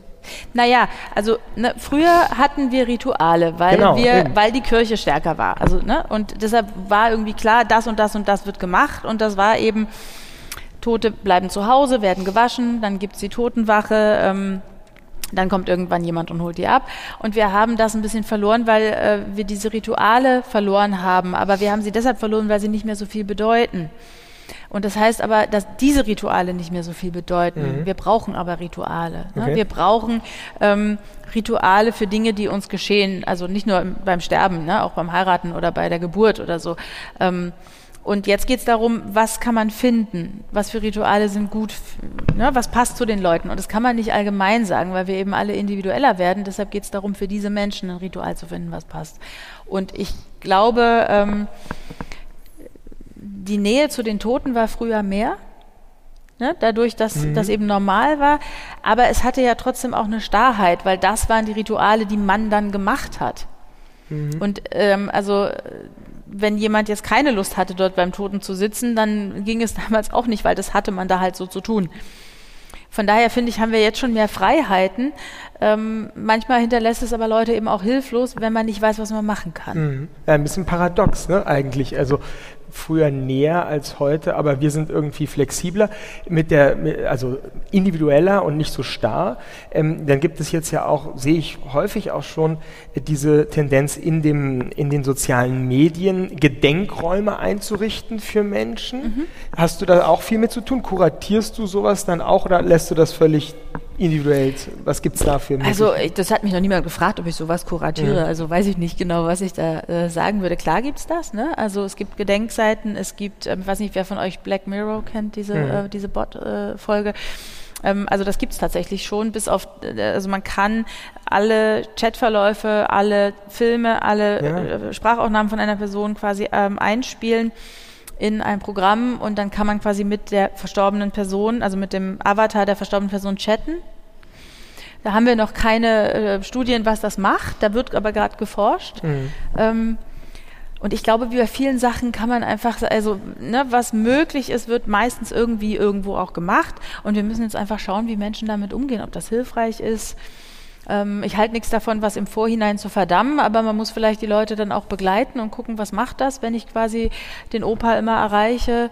Ähm, ist es vielleicht auch spannend, wenn ich quasi meinen Ururgroßvater mal kennenlernen kann? Also vielleicht nicht jetzt, weil es damals nur drei Briefe gab, aber vielleicht, naja, wir leben nicht mehr so lange wahrscheinlich, aber wenn wir uns nicht ähm, vom, vom Gesicht der Erde so schnell vertilgen, äh, wenn, wenn, ne, wenn, also wenn unsere Urenkel könnten uns ja dann schon kennenlernen, weil von uns gibt es ja diese ganzen Aufnahmen. Mhm. Und das wäre äh, eine Möglichkeit. Mhm. Ich wollte nur noch mal was ganz Handfestes, eigentlich habe ich zwei handfeste Fragen noch. Erstens, Sterbebegleiterin, was wie wird man das? Also ist das eine Art von Lehre, Ausbildung? Wie, was, was macht man da? Ist das ein geschütztes Berufsbild? Ich bin ja keine Sterbebegleiterin. Okay. Also ich begleite Menschen in ihrem Sterbeprozess, manchmal, wenn ich die dann bestatte. Aber ich glaube, was du meinst, sind, äh, sind Hospizbegleitende. Mhm. Da äh, gibt es Kurse, die man machen kann. Nur weil du auch Trauercafé und sowas gesagt hast. Genau, Trauerbegleiterin ähm, ist kein geschützter Begriff, aber es gibt, äh, es gibt Ausbildungen. Also man kann Basisqualifikationen machen zur äh, Trauerbegleitung, ne, die gehen anderthalb Jahre. Es gibt kleine, die gehen, glaube ich, das weiß ich nicht, wie lange die kleinen gehen, aber. Ähm, genau, Entschuldigung, ich meinte ja. Trauerbegleiterin eigentlich. Genau, genau das, das, kann man, äh, da gibt es tatsächlich Ausbildungen, die man machen kann. Es gibt einen Bundesverband Trauerbegleitung, der hat ein paar von diesen äh, ähm, Kursen äh, lizenziert. Mhm. Aber es ist kein geschützter Begriff, es kann sich jeder so nennen. Okay. Ich wollte noch mal fragen zu den Ritualen oder was von den Dingen, die so dann in den Bereich fast schon des Aberglaubens übergehen, also äh, Spiegel verhängen, Augen nochmal öffnen, damit die Seele raus, äh, rauskommen kann und all diese Dinge. Ähm, machst du sowas dann auch, wenn die Menschen dich bitten, oder sagst du, das ist doch irgendwie abergläubischer Quatsch. Ich weiß gar nicht, was es ist. Ich kenne nur dieses Spiegelverhängen und mir steht das überhaupt bei der nicht, Beerdigung mir steht kein, überhaupt nicht zu, das ich glaube, zu bewerten. Ich glaube, bei der Beerdigung keinen Schmuck tragen ist noch so eine Geschichte, Echt? die man nicht, äh, nicht macht. Äh, Habe ich oh. jedenfalls so gelernt. Ups. ähm, also das, okay, du sagst, das ist komplett in der Hand der, der Leute, oder? Also ich ich habe jetzt, kein, ich hab jetzt keine Fantasie. Also wenn jemand jetzt irgendwie will, dass ich durch irgendeinen satanistischen Kreis springe und dabei irgendwie Feuer irgendwo hinwerfe, dann, dann würde ich vielleicht sagen, so, hm, hm, vielleicht nicht. Aber ähm, tatsächlich äh, hat äh, diese Frau, von der ich vorhin erzählt habe, die schöne Frau im blauen Kleid, die hat zu mir gesagt, ähm, ich komme mir ganz albern vor, aber ich habe Angst, wenn ich mit geschlossenen Augen sterbe, was ist denn dann? Dann habe ich gesagt, was meinst du, was dann ist? Und dann, ich weiß mal nicht, wen ich von euch angucken soll, das ist immer ein bisschen blöd. Am besten gleichzeitig. Ja, genau. dann, äh, und habe ich gesagt, was meinst du, wenn, wenn du mit geschlossenen Augen stirbst? Und dann hat sie gesagt, naja, ich habe irgendwie das Gefühl, die Seele geht durch die Augen raus. Und ich habe ein bisschen Angst, dass die dann vielleicht nicht ganz raus kann, wenn meine Augen zu sind. Und da habe ich gesagt, okay, ähm, dann mache ich deine Augen auf, wenn die zu sind, versprochen. Und dann kann alle Seele, die noch drin ist, vielleicht raus. Ähm, was ich jetzt glaube, wie Seelen aus Körpern kommen und ob das notwendig ist oder so, das tut überhaupt nichts zur Sache. Und ich finde es auch, es bringt überhaupt nichts zu der jetzt irgendwie zu sagen, aber nein, die Seele kommt doch überall raus oder so, weil das ist ihr Gefühl und es ist eine große Ehre, dass sie mir so vertraut und mir einen Gedanken, der ihr selber leicht albern vorkommt, auch anvertraut. Ne? Also das, ähm, und die war so erleichtert und hat gesagt, oh, das ist super, das ist toll, wunderbar. Ähm, und dann, als ich dann ins Hospiz kam und sie dort lag ähm, und wir sie in den Sarg legen wollten, da hat der Mann gesagt, die Augen noch, ne? Mhm. Und dann habe ich einen Waschlappen mit warmem Wasser geholt und dann habe ich ihr ein bisschen die Augen geöffnet, nur ein kleines bisschen und habe gesagt, wenn jetzt irgendeine Seele noch hier drin ist, die feststeckt, jetzt ist der Zeitpunkt, hm. jetzt kannst du rauskommen. Und ihr Mann hat gesagt, das war für sie total wichtig, dass ich ihr das versprochen habe. Hm.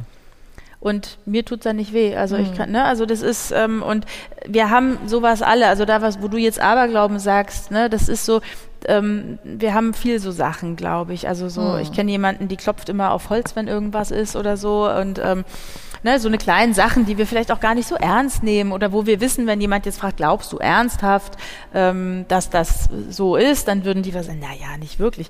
Aber es ist ein Gefühl, es macht was mhm. mit uns. Und äh, wenn ich da was, was tun kann, um das Gefühl besser zu machen, dann mache ich das gerne. Ja, also dann ich spreche ja auch mit den Toten, nicht weil ich jetzt glaube oder ganz sicher weiß, dass die das hören können, sondern weil es für mich einen Unterschied macht und weil es mich erinnert, dass es Menschen sind, die ich gerne wie Menschen behandeln möchte. Also das sind keine Dinge.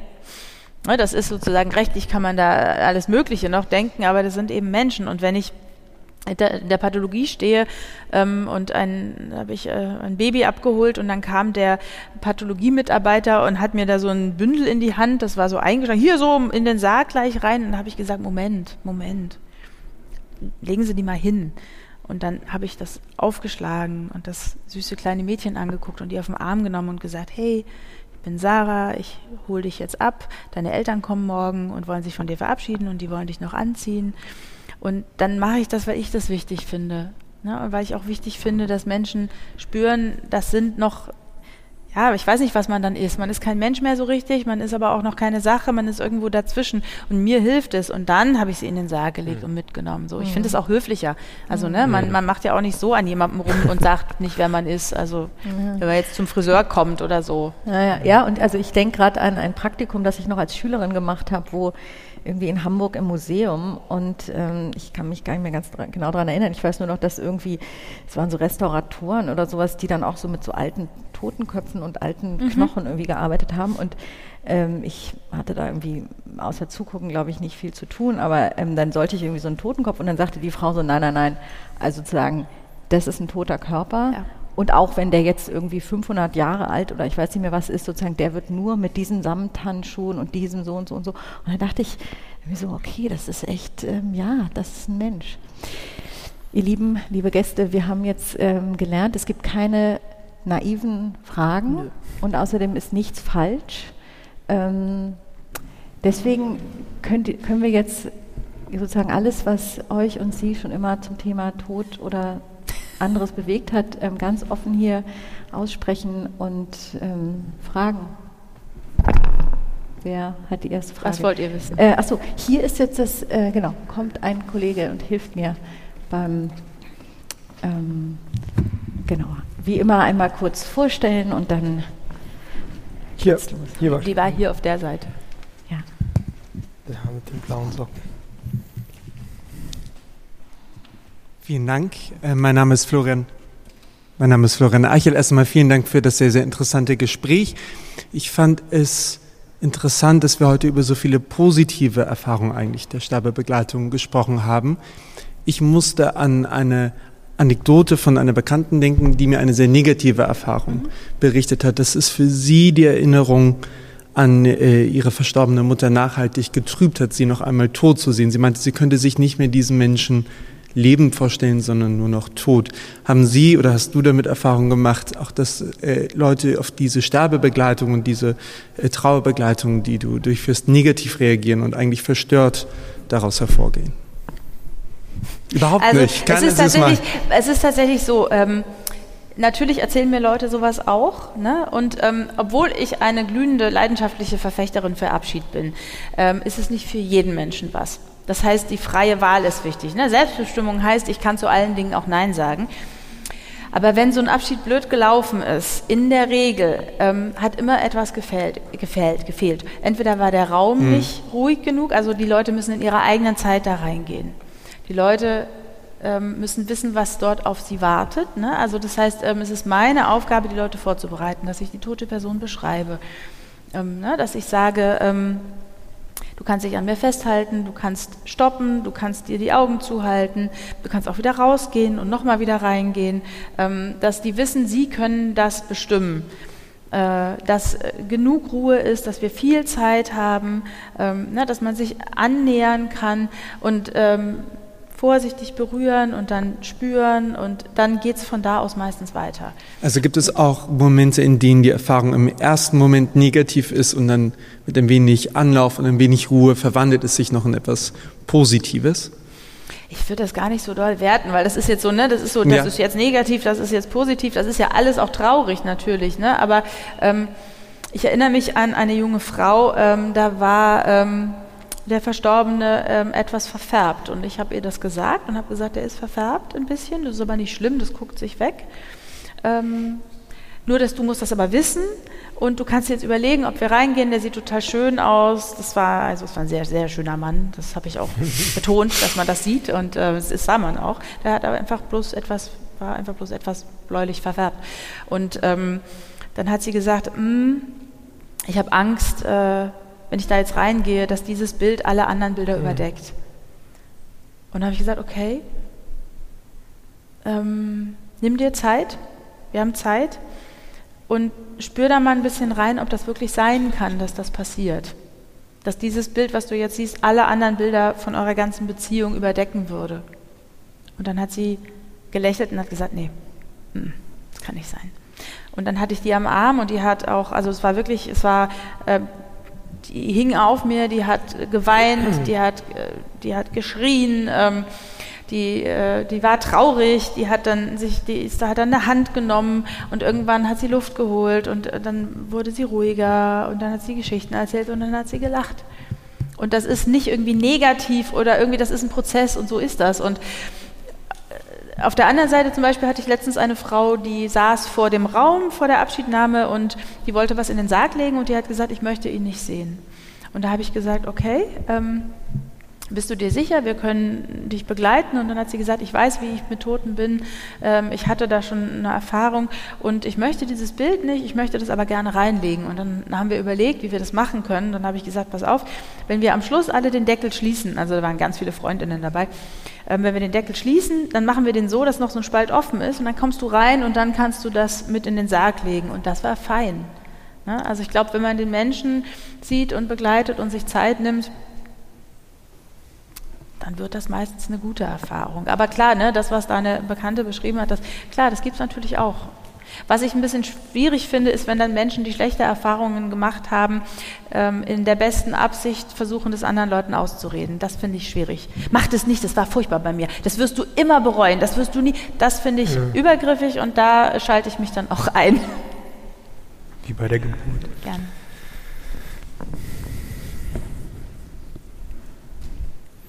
Lukas. Ich hätte zwei Fragen. Eine vielleicht eine banalere, aber Sie, Sie hatten jetzt erwähnt, dass Sie ein Buch schreiben über die Kosten der Bestattung. Das, Habe ich das richtig verstanden? Und das Thema hm, Armut oder überhaupt irgendwie können sich denn arme Leute heutzutage, man sagt ja, also ich, man hört ja zumindest, dass das unglaublich teuer ist und so weiter und so fort, haben dann arme Leute dann können sie sich dann irgendwann mal die, die Trauer nicht leisten, um das so vielleicht überspitzt zu sagen. Ich kann mich erinnern, meine Oma sagte, glaube ich, vor 20 Jahren schon, dass sie quasi für Begräbnis irgendwie spart. Sie lebt Gott sei Dank immer noch, 96, und hat wahrscheinlich, glaube ich, aufgegeben. Der könnte jetzt voll die Sause machen, weil sie so viel gespart hat. An dieser Stelle. Aber vielleicht können Sie da so ein bisschen nochmal ausführen, wie Sie die Lage sehen und wie, die, wie das System so irgendwie an dieser Stelle ist. Und die zweite Frage wäre es, wie schaffen Sie das ja trotzdem ja sehr empathisch zu sein und also ich, und man hört ja dann, dass, dass die Leute dann irgendwann mal der, der, der Pfleger, der dann vielleicht das Baby da ihnen einfach hin, hingelegt hat, das wirkt ja wie so ein Schutzreflex, so ein Mechanismus, den sich die Leute bauen. Also so würde ich mir das jetzt irgendwie erklären. Irgendwie, also nicht irgendwie, dass es ein schlechter Mensch ist, aber vielleicht, dass es einfach nicht zu sich an nicht ranlassen will. Und wie schaffen Sie das irgendwie, dass es Sie da auch nicht auffrisst? Das wäre die zweite Frage. Oh Gott, das war jetzt aber viel. Okay, also das Buch, ähm, nee, das Buch ist nicht nur über, wie viel kostet eine Bestattung. Das Buch ähm, heißt Sarggeschichten, warum selbstbestimmtes Abschiednehmen so wichtig ist. Und es geht quasi um den gesamten Prozess. Ne? Es geht darum, wie kann ich Sterbende unterstützen? Was mache ich, wenn der Tod eintritt, wie versorge ich einen Verstorbenen, was muss ich oder was muss ich, was kann ich bei der Abschiednahme machen, wie sind so die Gesetze, ähm, was mache ich, wenn Babys sterben, was brauchen trauernde Kinder, äh, warum ist Selbstbestimmung besonders wichtig, was ist, wenn ich nicht an den Verstorbenen rankomme? Und endet dann mit einem Kapitel, so wie lange geht Trauer, also dann sozusagen einmal einmal so durch. Da gibt es Expertinnen-Interviews, es gibt auch Geschichten von Menschen, die ähm, von ihren Abschieden erzählen, wir erzählen von unseren. Das ist, glaube ich, ein sehr buntes Buch, was mich sehr freut. Ähm, ja, Geld ist auf jeden Fall ein Faktor. Es gibt aber auch Dinge, die mit Geld nicht viel zu tun haben. Ähm, zuallererst ne, würde ich äh, Leute ermutigen, sich zu fragen, will ich dieser Person meinen toten Menschen anvertrauen und kann ich mich selber auch dieser Person anvertrauen mit meinen Gefühlen, die ich jetzt alle habe. Ähm, das liegt natürlich auch an der Ausrichtung des, des Bestattungsunternehmens. Mhm. Mir hat gerade jemand geschrieben äh, aus, ich glaube, ich weiß gar nicht, wo der Nordrhein-Westfalen, glaube ich, ähm, und hat gesagt, ich habe ein Praktikum beim Bestatter gemacht und der hat gesagt, ähm, ja, wenn die Leute weinen, dann gehen wir mal raus, wir sind ja keine Trauerbegleitung. Ähm, hm. Da ist dann wahrscheinlich Begleitung nicht so groß geschrieben. Bei uns ist es so, ähm, die Preise von dem Bestattungsunternehmen, bei, ich, bei, dem ich arbeite, sind im Internet ähm, frei zugänglich. Thanatos-Berlin, könnt ihr alle gucken, die stehen da drin. Und wir haben Paketpreise. Das heißt, ähm, wer mich als Bestatterin bucht, bezahlt meine Begleitung. So. Na, die ist nämlich gut, da habe ich mir was bei gedacht, da habe ich mich weitergebildet, ähm, die ist was wert. Dafür können wir die Produkte fast zum Einkaufspreis durchschieben. Das heißt, ich muss keinen Sarg verkaufen, das ist mir total egal. Äh, Leute müssen auch keine Urne kaufen. Man braucht übrigens keine Urne. Ne? Also niemand braucht eine Urne. Die Asche kommt in der Aschekapsel und die kann ich beisetzen. Eine Urne kann ich haben, wenn, wenn ich will, aber muss man nicht. Kann ich auch ein Tuch nehmen, selber basteln, malen, irgendwas. Ähm, ja, das hat den Vorteil, dass ich quasi mit den Produkten mich überhaupt nicht heiß machen muss. Wenn die Leute das wollen, können sie es haben. Wenn nicht, dann nicht. Und die Begleitung ist das, ähm, das Wesentliche. Und ja, wenn man jetzt überhaupt gar nichts will, ist es wahrscheinlich günstiger. Also wenn jemand sagt, nimm und fahr ins Krema und ich sehe die Person nicht mehr und ich mache das alles nicht mehr. Ähm, ich kann aber auch konventionelle Bestattungen kriegen, die sehr, sehr teuer hm. sind, also nach oben offen. Ähm, wenn man kein Geld hat, also wenn die bestattungspflichtigen Menschen kein Geld haben, dann können sie ähm, beim Sozialamt ähm, eine Beihilfe beantragen. Da kriegt man in Berlin, glaube ich, 1570 Euro. Ich glaube, das ist der aktuelle Satz. Ähm, da kommt jetzt bei uns dann nicht mehr viel bei rum, aber davon kann man schon auch bestatten. Und dann ist halt immer so die Frage, klar, so ein Abschiedsraum kostet Geld, so eine Fahrt nach Hause kostet Geld, äh, aber ein Sarg bemalen, da braucht man Farbe dazu, ne? Oder mh, die, die Bestattung so zu planen, dass ich da eine Rede halte oder was singe und so, das kostet letzten Endes nichts. Ja, Dinge selbst zu machen, Dinge selbst zu gestalten. Und da ist es eben auch wichtig, dass man viel fragt. Also ähm, wer jetzt, also die Bestattungsunternehmen, die, die nicht diese Paketpreise haben oder bei denen die Begleitung quasi kein Posten ist, die müssen das natürlich über die Produkte wieder reinkriegen. Ne? Und das ist dann dieses, wenn die Leute sagen, oh, der sagt, der kostet 5000 Euro, der kostet doch gar nicht so viel. Natürlich kostet der nicht so viel, aber mhm. die müssen ja irgendwie ihr Geld reinkriegen. Ähm, und deshalb heißt es dann eben, dass der so viel kostet oder das Hemd kostet so viel und die Einbettung kostet so viel. Und das andere Schöne an diesen Paketpreisen ist, ähm, dass Menschen die Begleitung kriegen, die sie brauchen. Also wenn ich eine Familie habe, die jeden zweiten Tag mit mir besprechen wollen, wie es ihnen gerade geht und welche Ängste sie haben, dann dürfen die das machen und dann kostet das genauso viel. Und Leute, die einfach nur drei Gespräche insgesamt brauchen, ist, ne, die gleichen das dann wieder aus. Weil ich nicht möchte, dass Leute ähm, denken, oh, jetzt, ich will sie so hm. gerne anrufen, aber das kostet jetzt gleich wieder was. Hm. Na, dann wird es auch nicht schön, dann wird es kein schöner Prozess. Also wie lange begleitest du da? Bis zu einem halben Jahr oder? Das kann schon mal dauern. Also ja. wenn Leute vorher äh, schon kommen, ne, dann also dann, dann sind sie ja noch nicht tot. ähm, das heißt aber auch nicht, dass wir jeden Tag telefonieren. Nee, ne? Also jetzt mit der Frau, von der ich erzählt habe, haben wir vielleicht irgendwie drei, vier Mal telefoniert und habe ich mit ihrem Mann gesprochen, wie geht's ihr denn gerade? Und ähm, das kann auch mal ganz gut sein, weil ich bin quasi dann nicht direkt nah dran, sondern ich bin weiter weg und dann kann man dann auch mal ein bisschen nölen, wenn es gerade anstrengend und scheiße ist. Ähm, das ist dann vielleicht auch mal einfacher, das mit jemandem zu machen, der weiter weg ist. Und dann komme ich näher. In der Regel ist so eine Begleitung quasi von der, vom Erstgespräch der Abholung bis zur Bestattung und dann gibt es auch noch ein Nachgespräch. Ähm, äh, oder ich bringe die Rechnung persönlich nach Hause und dann trinken wir noch einen Kaffee und dann wird nochmal besprochen, was war denn gut, was war nicht gut oder wie geht's euch jetzt. Und ähm, was ich aber auch manchmal mache, ich begleite tatsächlich auch Leute manchmal noch nach, wenn das gewünscht ist ähm, und die das wollen. Also es kann zu Covid-Zeiten ähm, gab es sehr lange Zeiträume zwischen Einäscherung und Beisetzung, äh, weil wir haben in Berlin nämlich keine Beisetzungsfrist. Mhm mal, mal ein was Gutes von unseren Bestattungsgesetzen. Und da war es tatsächlich so, dass da das auch schon mal ein halbes Jahr gedauert hat. In der Regel sind das so vielleicht zwei, drei Monate. Mhm. War auch die Frage der Abgrenzung, also der, ähm, wie hält man das sozusagen Musik. psychisch aus? Ich, ich, kann das ganz schwer beantworten, weil es hört sich immer so an, als bin ich irgendwie so voll krass, dass ich das so aushalte und ich empfinde das aber nicht so. Also es gibt oft Momente, die mich berühren, da weine ich dann auch mal. Das, das passiert manchmal auch, ne? Also das ist auch irgendwie auch schön, ne? Wenn einem und das ist ja ein, ähm, ein Beruf, also ich komme Menschen sehr nah und ich empfinde das auch als, als Ehre, ne? Und, äh, wenn sie sind so verletzlich und ich darf ihnen quasi nahe kommen und ihnen dort ähm, einen Raum geben, wo sie wieder in ihre Kraft kommen. Und ähm, ich finde das sehr schön. Und es ist, ähm, wenn Menschen so pur sind und wirklich äh, auch wenn ich ihre Beziehungen sehen darf, dann macht mich das auch ganz doll froh. Also das ist nicht so, dass da immer nur alles schön ist. Ne? Also es gehen ja nicht alle Konflikte weg, nur weil einer stirbt. Wäre schön. Aber ähm, äh, ich sehe doch viel Liebe. Also ich habe manchmal das Gefühl, wenn Menschen, also es gibt so die Menschen, die gestorben sind, die Menschen, die, die bleiben, also die Zugehörigen. Ich kann das übrigens auch nochmal erklären, warum ich das sage, nicht angehörig, falls das jemand interessiert. Ähm, und dann gibt es die Liebe zwischen diesen Menschen oder die Beziehung, die ist manchmal fast wie so eine eigene Person im Raum. Und das kann auch, das kann auch vorteilhaft sein, nah Abschied zu nehmen, wenn die Beziehung vielleicht gar nicht gut war. Ich erinnere mich an einen jungen Mann, der hat sich mit seinem Vater überhaupt nicht verstanden und der wollte ihn aber unbedingt waschen und in den Sarg legen. Und ähm, der hat das gemacht und hat dem Vater da nochmal alles sagen können. Und er war nachher ganz, ähm, ganz weich und ganz offen. Und es war toll, dass er das machen konnte. Die hatten dann immer noch nicht die tollste Beziehung, aber das war total wichtig. Und das sind so Momente, die freuen mich so sehr, ähm, dass es dann auch okay ist, wenn ich, ähm, wenn ich dann mal zwischendurch traurig bin. Also ich empfinde das tatsächlich nicht ähm, als schwere, traurige Tätigkeit. Kann natürlich auch daran liegen, da ich ja auch viele andere Sachen mache, ähm, dass ich, also ich habe nicht diese Masse an, an, an Todesfällen. Ähm, und so wie ich bestatte, könnte ich es wahrscheinlich auch nicht, weil es einfach auch sehr zeitintensiv ist. Ich weiß aber nicht, ob das einen Unterschied macht, ne? weil das ähm, kann ich nicht sagen.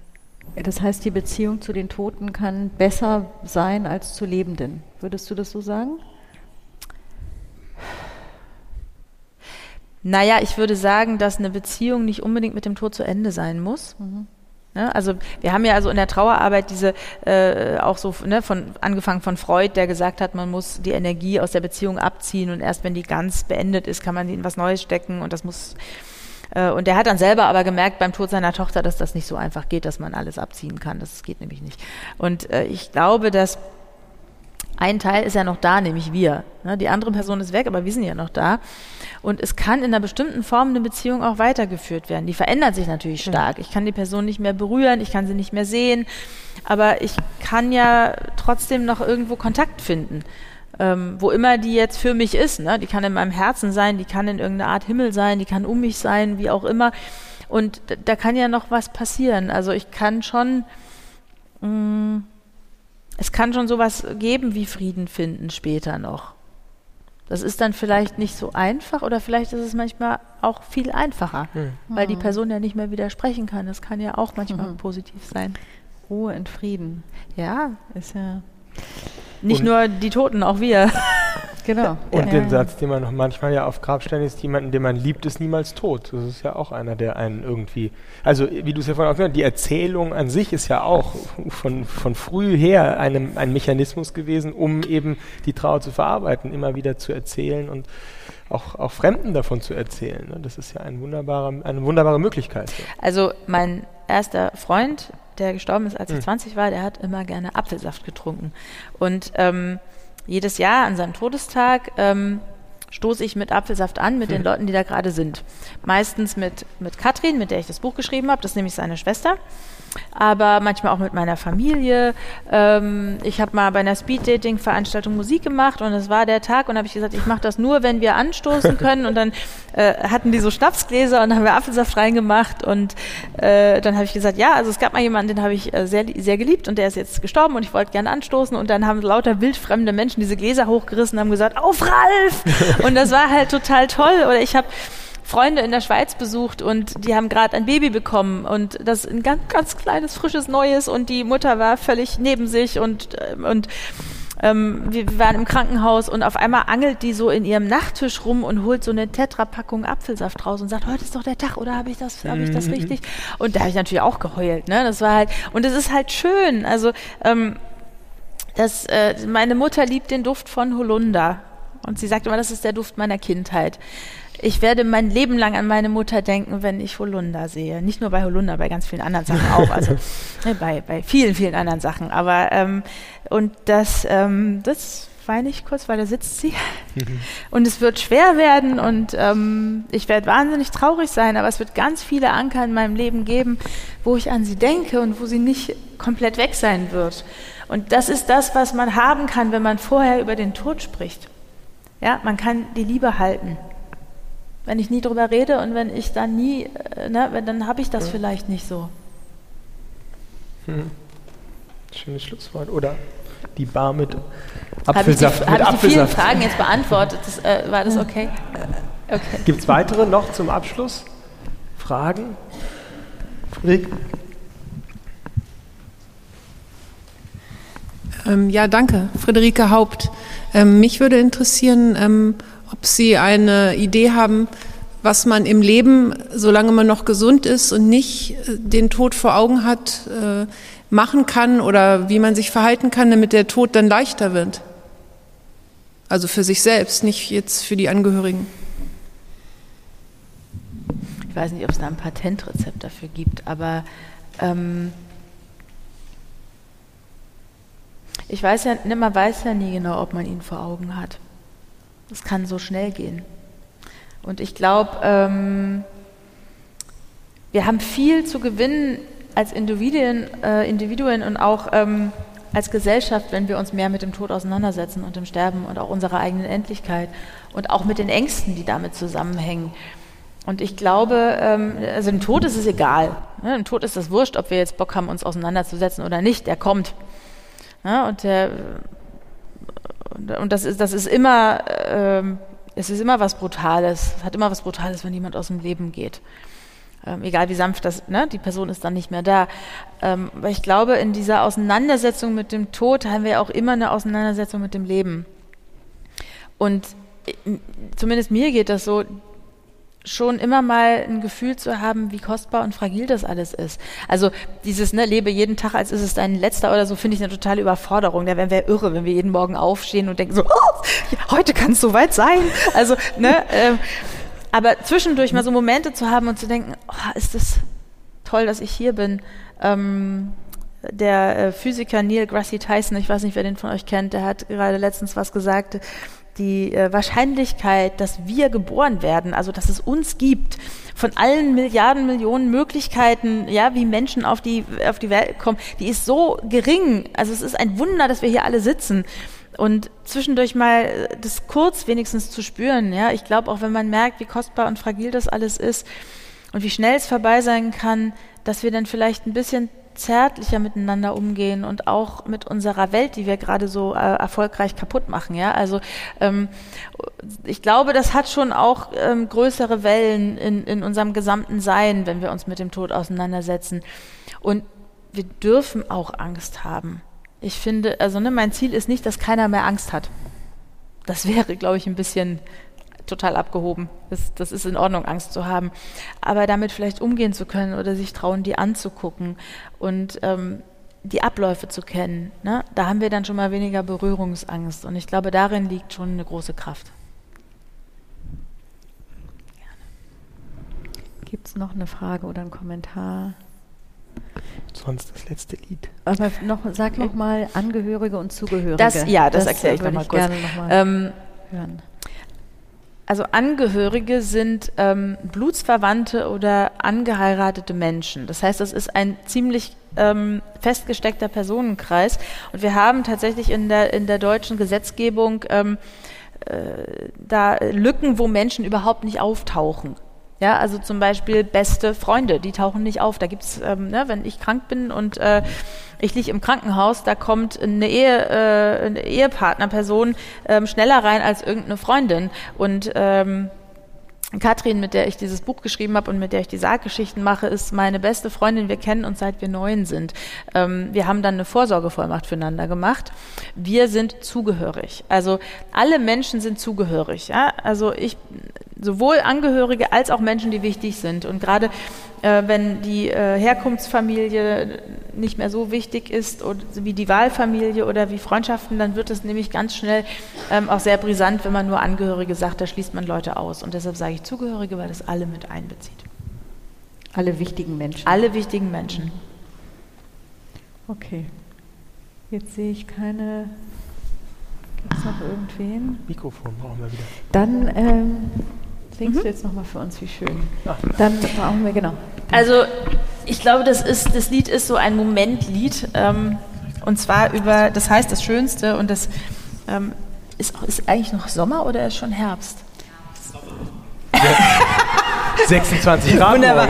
Also, ähm, das ist sozusagen ein Spätsommerlied und ähm, na, wie ich gesagt habe, man kann nicht die ganze Zeit rumrennen und denken so, ah, ich lebe, wie toll oder so, aber es gibt ja so Momente, wo das so ist und wo man, ähm, wo man das Leben so doll in sich spürt und äh, davon handelt dieses Lied. Mal, mal gucken, wie ich das mit diesem Stuhl hier mache.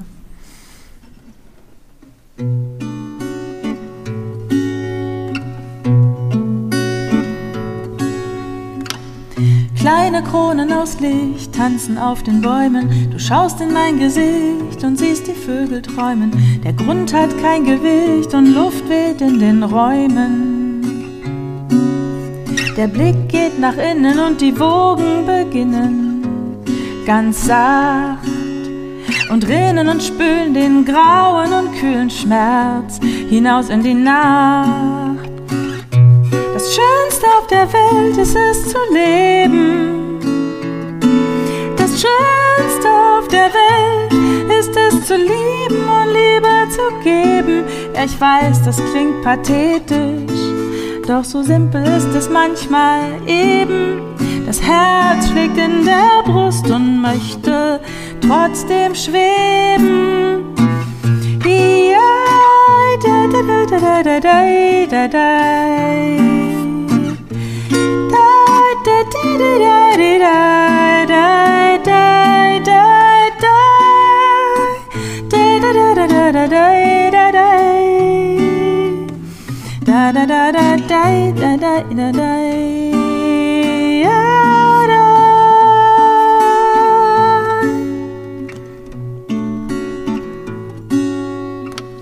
Mauersegler schreien voller Lust und spielen Fangen um mein Haus.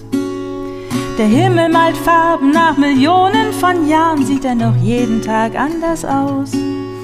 Die Luft trägt Lindenbaumduft von Verheißung und Dämmerung und ich will den Regen spüren, in Schlammpfützen springen, in den Donner singen und meine Angst verlieren. Das Schönste auf der Welt ist es zu leben. Das Schönste auf der Welt ist es zu lieben und lieben zu. Ja, ich weiß, das klingt pathetisch und so simpel ist es manchmal eben. Das Herz schlägt in der Brust und möchte trotzdem schweben. Die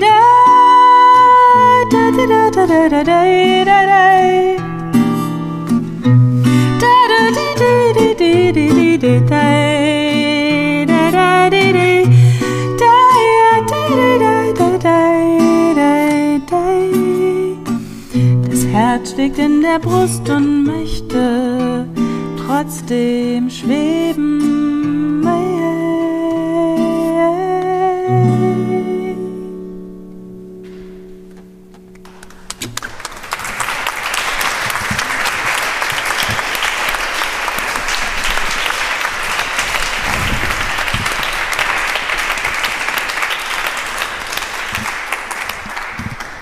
Ja, danke schön. Ja, danke dir, Sarah. Ähm, eine Frage habe ich doch noch, und zwar dein, dein grünes Outfit. Trägst du das auch bei Beerdigungen oder findest du irgendwie sowas wie schwarz, dann wechselst du dann manchmal, weil du das dann irgendwie passender findest? Oder es geht schwarz ja nicht darum, was ich passend finde, es geht darum, was die anderen passend finden. Mhm. Und ähm, ich bestatte tatsächlich oft in Grün, ähm, wenn Leute gern schwarz möchten, ziehe ich was Schwarzes an. Also ich habe einen schwarzen Mantel. Jetzt, wenn es kühler wird, ist es gut, weil es ein Wollmantel. Aber ähm, ich habe auch ein schwarzes T-Shirt, ähm, ich habe auch einen schwarzen Rock. Aber privat ist tatsächlich schwarz nicht so meine Farbe. Und bei Beerdigungen ähm, so haben die Leute wahrscheinlich auch heute nicht mehr alle schwarz an, sondern alles Mögliche. Wenn es passt und die das bunt wollen, dann machen wir es bunt. Und wenn die sagen, kommt in schwarz, es ist tatsächlich in Berlin oft so, dass Leute sagen, kommt in dem, was ihr schön findet. Und dann kommen oft Leute in dunkel und manche Leute kommen halt in bunt, aber das kann man ja vorher erklären. Und es gibt auch tatsächlich äh, Begleitungen, wo Leute sagen, untersteht euch, dass ihr in schwarz kommt.